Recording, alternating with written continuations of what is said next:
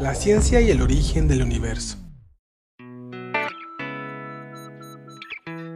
Existen tres interrogantes que a lo largo de la historia hemos tratado de responder, ya sea a través de la filosofía, la ciencia y la religión. Precisamente, es alrededor de estas cuestiones que giran las creencias religiosas, especulaciones y filosofías.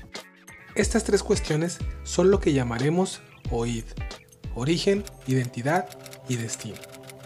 ¿De dónde venimos? ¿Quiénes somos? ¿Hacia dónde nos dirigimos? La ciencia tiene como base principal la observación de todas las cosas que nos rodean para aprender de ellas. Es a través de las observaciones que los experimentos se realizan para obtener información. Se crean teorías para explicar las observaciones realizadas y posteriormente se continúan creando experimentos para respaldar las teorías que se han creado. La ciencia se encuentra abierta a las cuestiones de teorías establecidas, ya que la ciencia se encuentra en un cambio constante debido a que se pueden replantear algunas observaciones de dichas teorías.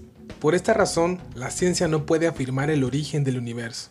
Si llegara a hacerlo, tendría que probarlo con experimentos científicos para que llegue a considerarse como tal, pues para que lo sea tiene que ser repetitivo y se tiene que contar con algún observador que confirme el proceso.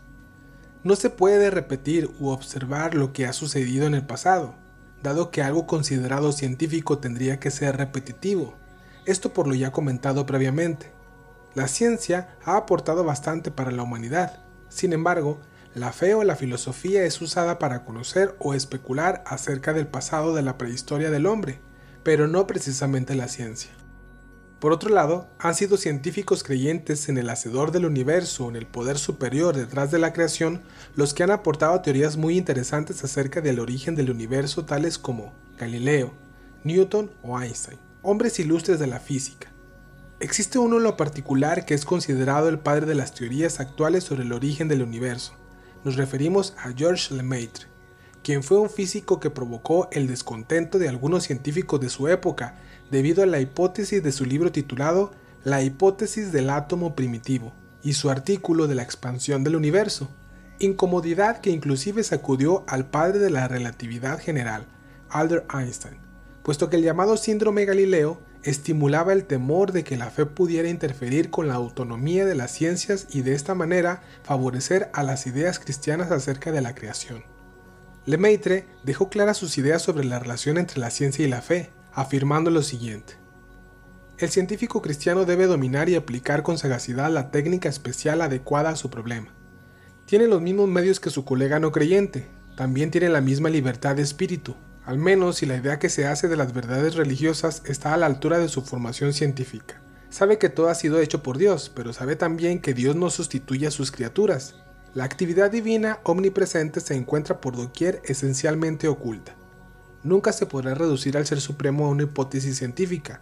La revelación divina no nos ha enseñado lo que éramos capaces de descubrir por nosotros mismos, al menos cuando esas verdades naturales no son indispensables para comprender la verdad sobrenatural. Por tanto, el científico cristiano va hacia adelante libremente con la seguridad de que su investigación no puede entrar en conflicto con su fe. Incluso, quizá tiene una cierta ventaja sobre su colega no creyente. En efecto, Ambos se esfuerzan por descifrar la múltiple complejidad de la naturaleza en la que se encuentran sobrepuestas y confundidas las diversas etapas de la larga evolución del mundo.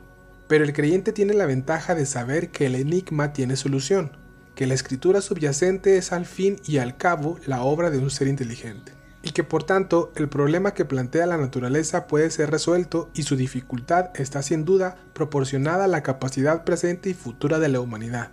Probablemente esto no le proporcionará nuevos recursos para su investigación, pero contribuirá a fomentar en él ese sano optimismo sin el cual no se puede mantener durante largo tiempo un esfuerzo sostenido. En cierto sentido, el científico prescinde de su fe en su trabajo, no porque esa fe pudiera entorpecer su investigación, sino porque se relaciona directamente con su actividad científica. Fin de la cita. Estas palabras fueron pronunciadas el 10 de septiembre de 1936 en un congreso celebrado en Malinas. Lemaitre, aparte de científico, fue el sacerdote y padre de la teoría del Big Bang, uno de los más agudos expertos en la teoría de la relatividad propuesta por Albert Einstein. Concluyó que el universo está en expansión.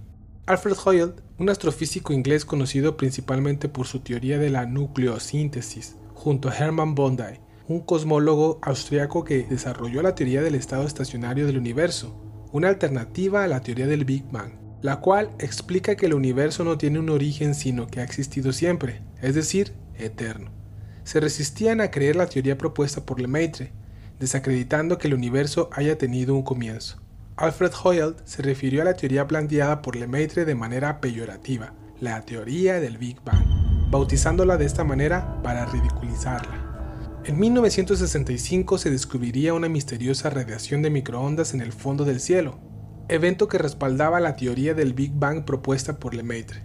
Esto revelaría una radiación de origen cósmico y que se trataría de una especie de eco del Big Bang, como una especie de heraldo confirmando lo dicho por el científico belga. Si te gustó este video, regálanos tu like y comparte. Suscríbete para más videos como este.